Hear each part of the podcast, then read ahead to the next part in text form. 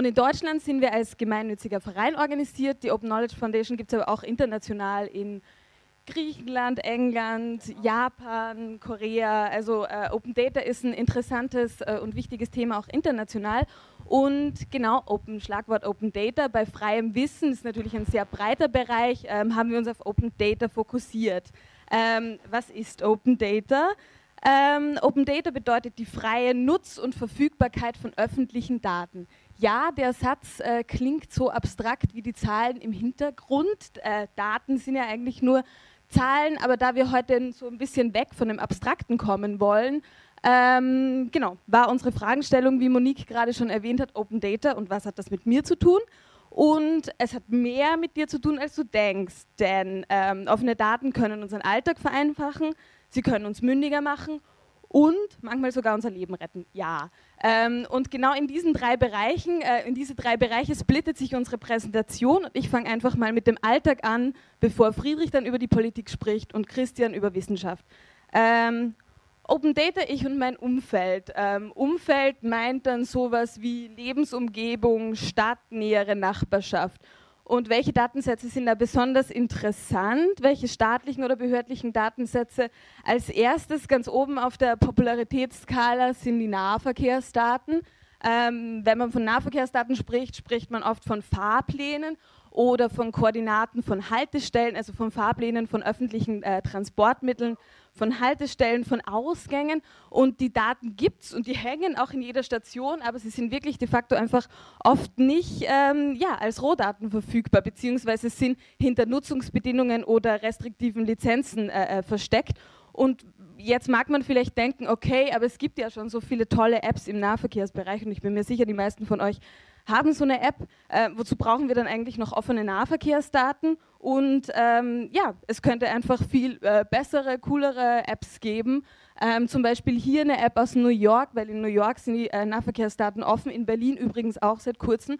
Äh, hier sieht man eine App, die einem äh, erklärt, ähm, wenn du dann in, die, in den Viererzug umsteigen willst, dann steig doch direkt in den Fünferwaggon ein, denn da kommt dann die Treppe. Also ähm, oder eine App äh, für oder Apps für Menschen mit speziellen Bedürfnissen. Also wenn Apps oder Anwendungen entwickelt werden, dann ja oft nur für die breite Masse und, und bestimmte Menschengruppen bleiben da außen vor. Das ist eine App aus Berlin, die heißt Broken Lifts. Ich liebe dieses Logo.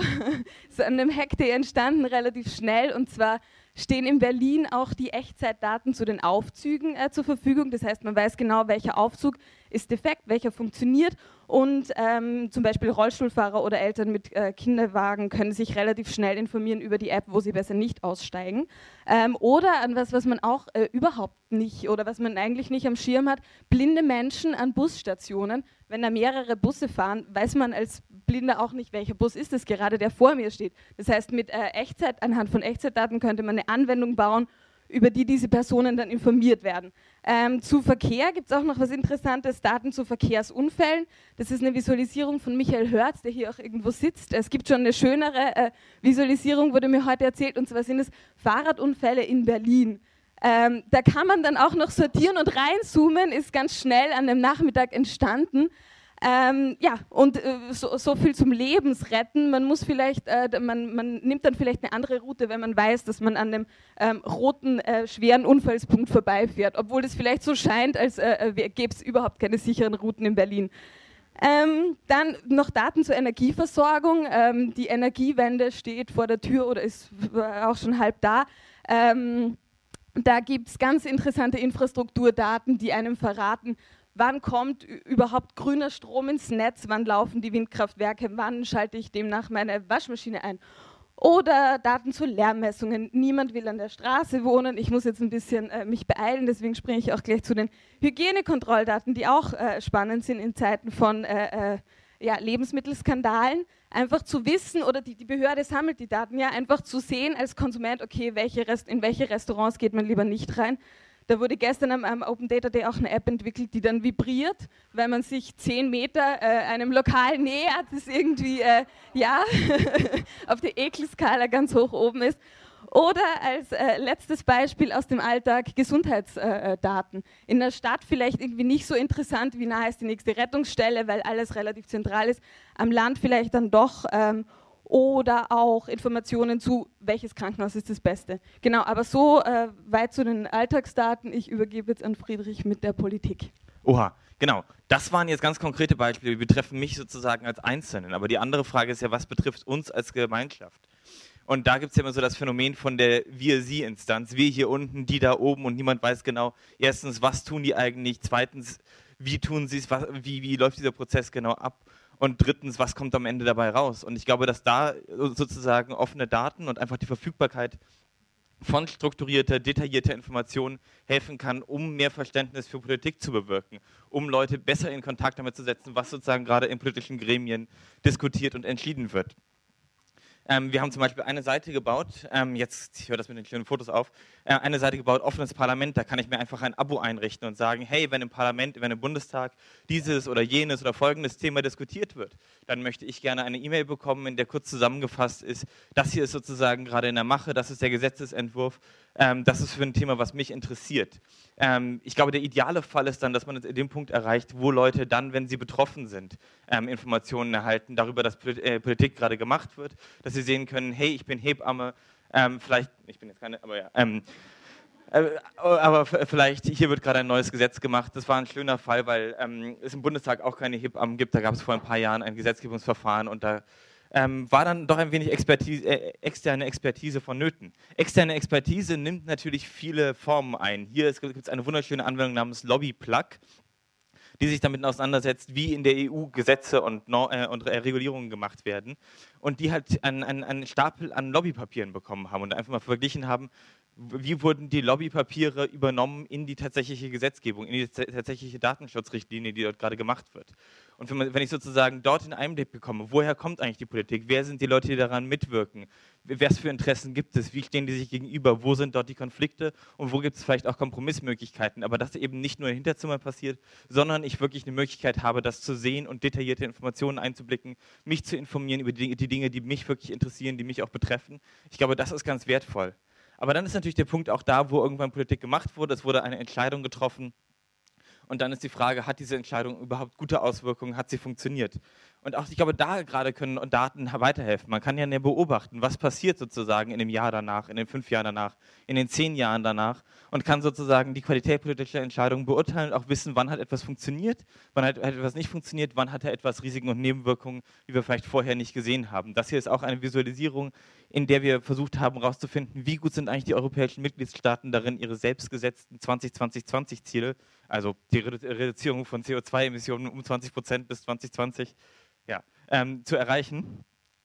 Ähm, und haben dann sozusagen versucht, das einfach möglichst verständlich aufzubereiten, dass das sozusagen ein wenig aus den, aus den Tabellen rausfällt und in, in, in, zu, zu, Informationen wird, auf deren Basis man dann weiter diskutieren kann. Denn das ist ja eigentlich das Ziel der ganzen Sache, dass man sozusagen die Daten einfach nutzt als Grundlage für eine informiertere Diskussion, für eine sachlichere Diskussion und für eine Diskussion, in der dann auch am Ende bessere Ergebnisse rauskommen. Und das ist ja auch die Eigenschaft von Wissenschaft. Ist das so? Ähm ja, jetzt wir, hatten wir ganz, ganz viele praktische Beispiele, was äh, offene Daten eigentlich wirklich ähm, schon aktuell bringen. Julia hat äh, einige Sachen vorgestellt, äh, die uns im Alltag betreffen. Friedrich hat äh, was zur Politik und Transparenz gesagt. Jetzt kommen wir zu einem Bereich, der sehr eher theoretisch ist, vor allem äh, nicht nur deshalb, weil es sich um Wissenschaft handelt, sondern weil es sich auch um einen Bereich handelt, der noch gar nicht so weit entwickelt ist, was die Offenheit angeht, und zwar Wissenschaft. Äh, Wissenschaft ist zum großen Teil staatlich finanziert, das wissen vielleicht viele von euch. Paradoxerweise ist es aber so, dass nicht jeder von euch auf Wissenschaft einfach mal so zurückgreifen kann, obwohl er sie schon bezahlt. Und das ist genau der Bereich, mit dem ich mich äh, auseinandersetze, äh, nicht nur äh, im Rahmen der Open Knowledge Foundation, sondern auch im Rahmen meiner Promotion zum Thema. Und da geht es eben um offenen Zugang zu öffentlich äh, finanzierter Forschung. Den Satz lasse ich mal kurz ein bisschen stehen, vor allem auch aus dem Punkt, weil man an diesem Satz wunderbar erklären kann, worum es denn nämlich im Eigentlichen geht. Um offenen Zugang, offen meint alle und jeden und im Optimalfall auch jederzeit. Zugang ähm, beschränkt sich in dem Fall nicht nur auf den Zugang, also auf den reinen Zugang auf wissenschaftliche Publikationen sofort nach Veröffentlichung, sondern ist ein weiterer Begriff von Zugang. Also da geht es auch um Weiterverwendung und Weiterbearbeitung. Zu lassen wir mal aus, ist in dem Fall nur ein Bindewort. Ähm, Kommen wir aber zu öffentlich. Ähm, öffentlich befasst sich in dem Teil eben auch mit äh, mit Steuergelder finanzierter Forschung, aber auch öffentlich ist hier weiter zu sehen, äh, im Sinne von, dass es nicht nur um quasi äh, die Finanzierung geht, was das nächste Wort ist, sondern auch um Räume. Also auch Drittmittelprojekte, die an Universitäten stattfinden, müssen meiner Meinung nach öffentlich sein. Und auch Forschung ist ein Metabegriff. Es geht um den gesamten Forschungsprozess. Und da sind wir eigentlich schon bei einem wirklich konkreten Beispiel. Was ich eigentlich fordere und was ich auch selber praktiziere, ist, dass es nicht nur darum geht, wenn ich zwei Jahre an einer bestimmten Frage forsche, dass am Ende die Publikation jedem sofort zur Verfügung steht, sondern dass letztendlich der gesamte Forschungsprozess offen ist. Und da kommen wir eigentlich auch schon zu dem gewinnbringenden Aspekt. Es geht eben nicht, der steht übrigens im Hintergrund, ähm, es geht eben nicht nur darum zu sagen, äh, wie gesagt, Publikation ist offen, sondern sobald ich mir eine wissenschaftliche Frage stelle, stelle ich diese eben offen und versuche die mit meinen anderen Wissenschaftskollegen schon direkt von vornherein zu besprechen. Und letztendlich soll das eben nicht nur äh, zu mehr Transparenz in der Wissenschaft führen oder zu dem, was man letztendlich durch steuerfinanzierte Forschung haben müsste von Haus aus, sondern es steigt auch noch die Validität, die Reproduzierbarkeit und was nicht hingepasst hat, die Effizienz und Transparenz von Wissenschaft. Und das ist letztendlich, äh, womit ich mich beschäftige, was aber leider, leider, leider, leider in der Praxis noch nicht so wirklich angekommen ist. Ich glaube, jetzt sind wir auch äh, durch. Die Zukunft ist offen, glaube ich, in allen Bereichen. Und ich hoffe, äh, dass wir das euch ein bisschen näher bringen konnten, warum das letztendlich mit jedem von euch zu tun hat äh, und auch im Alltag. Nicht nur ein Nerd-Thema.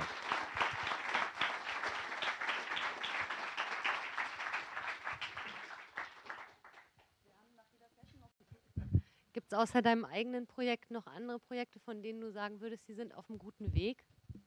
Oder ist es finster um dich herum? Nochmal bitte die Frage. Gibt es außer deinem eigenen Projekt oder deiner eigenen äh, Dissertation noch wissenschaftliche Forschungen, wo du sagen würdest, sie sind auf einem guten Weg, was sagen wir mal auch, die müssen ja auch wissen, wie es funktioniert. Ich kann ja Daten, äh, kann, kann, ich ja jeden Tag ganz viele von äh, ja, erschaffen, aber ich muss ja auch ordnen und wir wissen ja beide, dass es schwierig ist. Ja, genau. Gibt es, gibt es noch andere Projekte außer deinem, wo du sagen würdest, sie sind auf einem guten Weg? Ich würde jetzt persönlich sagen, um euch dafür zu interessieren, nö, aber stimmt nicht. Es gibt viele Bereiche, also Offenheit, was ich versucht habe auch zu erklären im Rahmen von Open Access, also quasi äh, offener Zugang zu Publikation ist kein besonders neues Thema. Das Thema ist äh, äh über zehn Jahre alt, aber eben da geht es nur darum, letztendlich eine wissenschaftliche Publikation, die ich dann mal erstellt habe, offen jedem jederzeit zugänglich zu machen.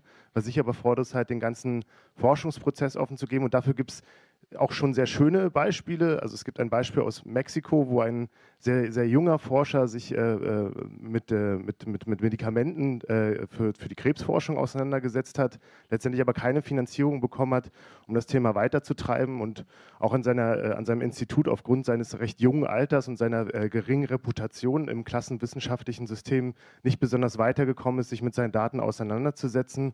daraufhin hat er seine Daten veröffentlicht und hat in Argentinien einen Wissenschaftler dafür ähm, interessiert, der letztendlich an diesen Daten weitergearbeitet hat und einen fundamentalen Beitrag zur wissenschaftlichen Forschung geliefert hat, außerhalb quasi seiner, seiner eigenen Sphäre. Also es gibt ganz, ganz viele Beispiele. Ähm, wir arbeiten auch gerade im Rahmen der Open Knowledge Foundation an einem äh, Case, also das wird erstmal eine internationale Seite sein, die sich mit dem äh, Thema Showcases für Open Science beschäftigt, wo man genau solche Beispiele dann auch sehen kann. Aber bisher gibt es noch nicht besonders viele, nee. Also ich, bin ehrlich gesagt, was ich, deswegen war ja äh, das Thema ist äh, sehr, sehr metalastig noch, weil es eben noch wenig Showcases gibt. Es gibt äh, Entwicklungen oder beziehungsweise es gibt auch Gruppen, die sich mit Standards beschäftigen, aber es gibt jetzt noch nicht den Open Science Standard. Äh, da kann mir Friedrich aber sehr, sehr gern widersprechen. Der ist weitaus technischer als ich. Nee, ähm, technisch, glaube ich, sind die Standards auch sekundär. Ne? Jeder macht das, wie er es gerade will und wie man es auch sozusagen zur Weiterverwendung braucht. Aber was es gibt, sind sozusagen Standards dafür, unter welchen rechtlichen Bedingungen diese Zusammenarbeit möglich sein soll. Ich glaube, Panton Principles ist eine, äh, .org ist eine Seite, die man sich mal angucken kann. Ähm, da gibt es dann eben sozusagen Regeln dafür, unter welchen rechtlichen Rahmenbedingungen muss ich sozusagen meine Informationen freigeben, damit sie ideal von anderen Leuten nachgenutzt werden können. Im allgemeineren Fall übrigens darf ich auf opendefinition.org hinweisen. Da sind sozusagen der allgemeine Standard dafür, was, was bedeutet eigentlich Open sozusagen aus einer rechtlichen Perspektive. Ähm, auch ein Beispiel noch, was ich total eindrucksvoll finde, dass das, das menschliche Genom ist ein ist ein, ein Datensatz, der offen vorliegt. Ähm, kann man runterladen, es gab ensemble.org und dann ja, damit rumspielen, was auch immer man machen will. Keine neuen Menschen machen mit irgendwie zwei Köpfen, bitte. macht mir Angst. Ist das an? Ja. Ich habe noch eine Frage. Ähm, ihr habt den Vortrag begonnen mit dem Stichwort ähm, wir hier unten, die da oben. Ähm, mich würde mal interessieren, wie aus eurer Perspektive in einigen Jahren so die kommerzielle Forschung aussehen könnte, unter dem Gesichtspunkt von Open Data. Die kommerzielle Forschung? Genau, es hm. gibt ja ganz offensichtlich einen Zusammenhang zwischen der ähm, wissenschaftlichen Forschung und über Drittelmittel auch ähm, Vorteile, die in der kommerziellen Forschung, also sprich beispielsweise Arzneimittelherstellung etc. Gezogen werden. Was könnte, wie könnte die Zukunft für die Kommerzialisierung von dieser Forschung aussehen? Na, Im Optimalfall ist sie natürlich im ersten Schritt transparenter, also was nicht nur Forschung angeht, sondern auch Evaluation im Nachhinein. Grundsätzlich muss man aber sagen, dass natürlich auch Wirtschaftsunternehmen Steuerzahler sind. Äh, von daher gibt es eigentlich keinen Grund, warum äh, sie nicht auf meine Forschung von Anfang an zurückgreifen sollten. Und das war der Punkt, den ich auch versucht habe, zum Schluss nochmal auf die Schnelle zu machen.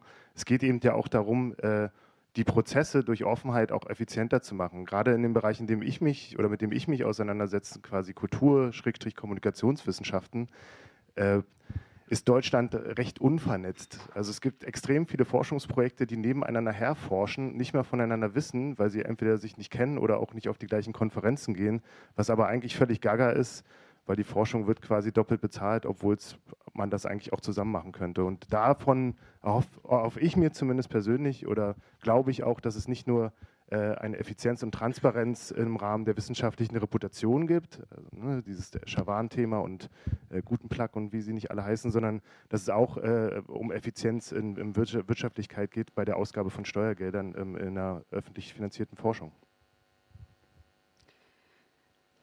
Hier vorne. Ah, hallo. ähm, Wissen ist ja bekanntlich Macht. Und ähm, wie sind diejenigen, die versuchen, ihr Machtverhältnis oder die, die die Macht aktuell haben über bestimmtes Wissen, die wollen die ja bestimmt nicht so gerne aufgeben, ne? In unterschiedlichen Bereichen gehe ich mal von nee. aus. Wie, ähm, also werdet ihr bekämpft? Was passiert da eigentlich? An was für, also gegen was für Wände lauft ihr da äh, in euren Projekten? Was sind so die Erfahrungen?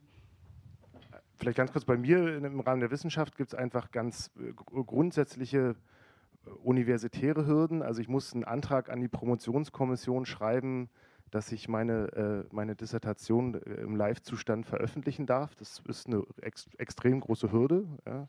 Ähm, auf der anderen Seite glaube ich auch, äh, gerade auch wieder Wissenschaft bei dem Thema Open Access, also Zugang zu wissenschaftlichen Publikationen, da steckt ein Markt dahinter, der, äh, der, der Gewinnmargin hat, davon träumt sogar Apple ähm, äh, die haben natürlich ein äh, großes Interesse, das Geschäftsmodell umzudrehen und auch zu entfremden und vor allem auch zu einer inhaltlichen Entwertung von Open zu führen, in denen sie das nutzen, was wir hier predigen, es ein bisschen modifizieren, quasi von Anfang an dafür Geld nehmen und äh, dann sagen, hey, das ist Open. Aber ich glaube, bei Politik und äh, auch bei, bei äh, persönlichen Daten gibt es ähnliche äh, Sachen also bei der Politik ist es, glaube ich, auch so, dass gerade in Deutschland wir fragen nicht. Also wir akzeptieren diese Macht unheimlich gut. Wir haben eine Seite, fragt den Staat.de. Ähm, da kann man einfach nach dem Informationsfreiheitsgesetz Anfragen an den Staat stellen. Das gibt es seit 2006, aber kein Mensch in Deutschland weiß davon, dass wir dieses Recht haben und dass wir das auch nutzen können. Und oft stellen wir dann über diese Seite öffentlich Anfragen, wo die Behörden dann auch sagen, hey, das ist das erste Mal, dass uns jemand irgendwas nach diesem Gesetz fragt und das sozusagen unsere, unsere Macht irgendwie äh, challenged. Und ich glaube, da müssen wir auch sozusagen als Bürger einfach sagen, ja, nee, wir sind souverän, gib mal her. Und da gibt es natürlich äh, Argumente, die man immer wieder hört. Zum Beispiel der Bundeshaushalt wurde lange nicht rausgegeben wegen angeblicher Missdeutungsgefahr, ähm, äh, die man dann aber auch relativ schnell entkräften kann. Oder bei den Nahverkehrsdaten in Berlin war das Problem, dass äh, ja, die Verkehrsunternehmen Angst hatten, dass da Apps entstehen, die vielleicht äh, dem, dem Konsumenten dann nicht die tatsächlich richtigen äh, Fahrzeiten liefern. Also äh, wo man dann auch sagen muss, okay, sowas setzt sich am freien Markt dann eben auch nicht durch oder ja. Ich habe eine also Frage zu den F Fahrradunfällen von der Karte. War das alles an einem Tag? Äh, Micha Michael, ähm, also vielleicht zu der, zu der, zu der letzten Frage nochmal, Offenheit funktioniert nur dann, wenn sie alle einfordern. Das gilt, glaube ich, für alle die Teilbereiche, die wir angesprochen haben. Äh, in der Wissenschaft ist es so, dass es zum großen Ran daran scheitert, dass die Wissenschaftler keinen Anreiz haben, Offenheit zu fordern. Ich glaube, in der Politik ist es so, dass es äh, seitens der Politik, obwohl, da, äh, obwohl das eigentlich mal ursprünglich so gedacht war, keine, keine Forderung nach Offenheit gibt. Von daher kann man so Seiten wie Frag den Staat, Frag den Staat, Frag den Staat.de gar nicht oft genug wiederholen, Ähm, äh, ich glaube, ihr solltet euch das unbedingt mal angucken und auch von eurem Recht Gebrauch machen, äh, Offenheit einzufordern. Das ist auch ein ganz, ganz wichtig, wichtiger Appell an jeden von euch, ähm, weil nur so kann das funktionieren.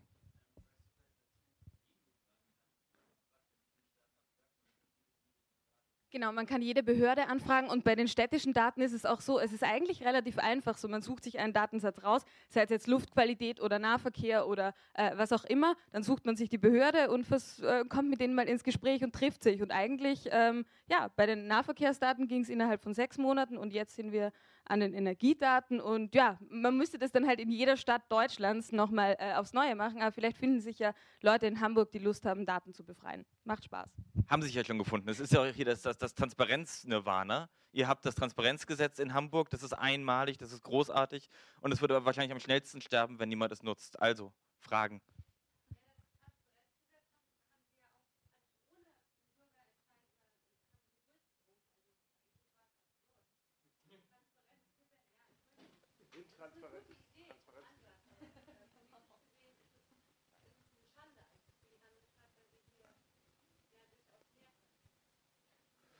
Das auf jeden Fall, aber für uns im Rest von Deutschland seid ihr ein Vorbild. Also. Vor, vor, allem auch in Österreich. Es gibt eine ganz, ganz neue Initiative, die sich das äh, als Beispiel genommen hat und auch in Mecklenburg-Vorpommern, glaube ich, seit einer Woche. Also nochmal, fragt den Staat, ja, de ist ein schönes Beispiel. Äh, sollte man, wenn man nach Hause kommt, heute unbedingt fragt den Staat.de aufrufen, um dann den, fragt, den Staat zu fragen. Na klar, gerne. Ketzerische Fragen sind super.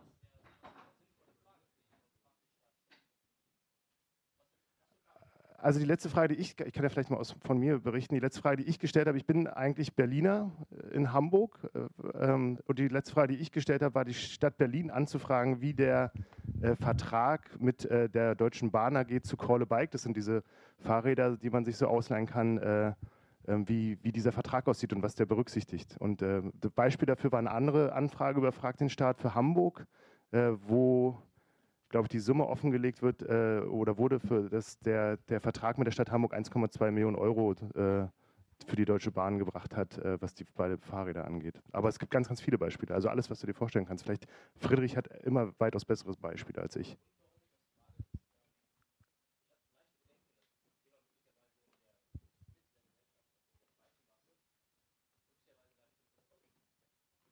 Ich weiß es nicht. Also ich glaube, es betrifft echt jeden. Man muss sich die Sachen raussuchen, die, die dich wirklich interessieren. Was machst du vom Beruf? Was weißt du nicht über den politischen Hintergrund deines Berufs? Also zum Beispiel eine Sache, bei, bei der ich gerade dran bin, sind Arzneimittelzulassungen. Einfach mal zu gucken, wann werden also welche Arzneimittel zugelassen und ähm, unter welchen Bedingungen passiert das und so weiter. Dazu gibt es Datenbanken, aber die sind immer so, so teilweise unvorstellhaft.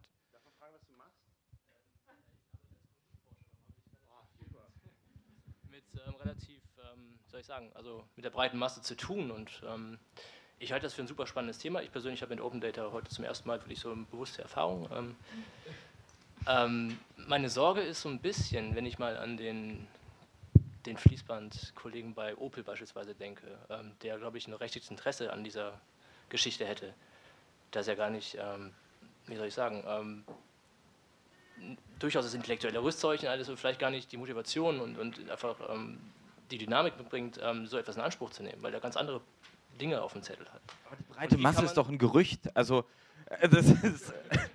Ja, natürlich kannst du die statistisch ermitteln, aber im Prinzip ist doch jeder Freak für irgendwas. Und ja, wenn, wir, wenn wir uns sozusagen dieses so, Ding, wofür ich Freak bin, und wenn ich am, am Rollbahn stehe, dann bin ich Rollbahn-Freak, keine Ahnung.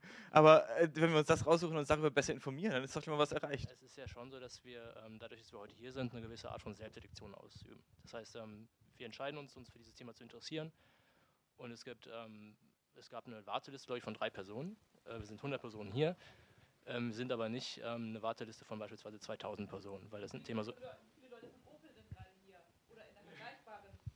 genau, richtig. Ein ähm, super spannendes Thema. Ich will das gar nicht in Frage stellen. Ich möchte nur ähm, reflexiv daran gehen und äh, ein bisschen über den unseren Tellerrand heute hinausschauen und gucken, ähm, wie kann man das Thema in die breite Masse bringen und was, was für Möglichkeiten gäbe es. Aber es wären attraktive Apps beispielsweise. Ich also, bin kein Interaktionsdesigner, ich habe davon keine Ahnung, aber das sind Themen, die mich gerade beschäftigen. Also wir sind ja jetzt hier und versuchen das Thema zumindest einer breiteren Masse zu, äh, zu präsentieren, warum es mit dem Lebensalltag zu tun hat, warum eigentlich jeder von uns tagtäglich von Daten umgeben ist. Aber wenn irgendjemand hier im Raum noch eine bessere Idee hat, als nur hier aufzutauchen oder äh, auch ein besonderes Format vorhat, äh, um Daten Menschen näher zu bringen, dann äh, bitte eine E-Mail schreiben. Also das ist auch, ist auch wirklich ein wichtiger Punkt, mit dem wir uns auseinandersetzen, der auch eben äh, ganz viel mit dem Thema zu tun hat, weil ohne euch und ohne alle funktioniert Offenheit nicht. Wie gesagt, wiederhole mich, aber ist so. Ich habe letzte Woche äh, gelernt, für welche Datengesetze sich Kinder interessieren. Kinder finden Kriminalitätsdaten total cool und Transportdaten und Daten zu Tieren in Städten. Ja, also äh, es gibt für jeden irgendwas. Ich glaube aber, wir befinden uns auch grundsätzlich in einem gesellschaftlichen Wandel. Also wir haben ähm, gestern was zum Thema äh, Crowdstorm, nee, vorgestern Crowdstorming, also dass man halt generell auch kreative Prozesse öffnet. Und ich glaube, das wird echt gar nicht mehr so lange dauern, dass wir gesamtgesellschaftlich, also eine komplette digitale Revolution und was in den letzten zehn Jahren oder 20 Jahren passiert ist, das wird nicht mehr lange dauern ähm, und äh, auch kommerzielle Unternehmen oder jetzige Machtinhaber von bestimmten Wissensinhalten, da wird super viel passieren. Also bin ich total fest von überzeugt. Das äh, geht gar nicht anders.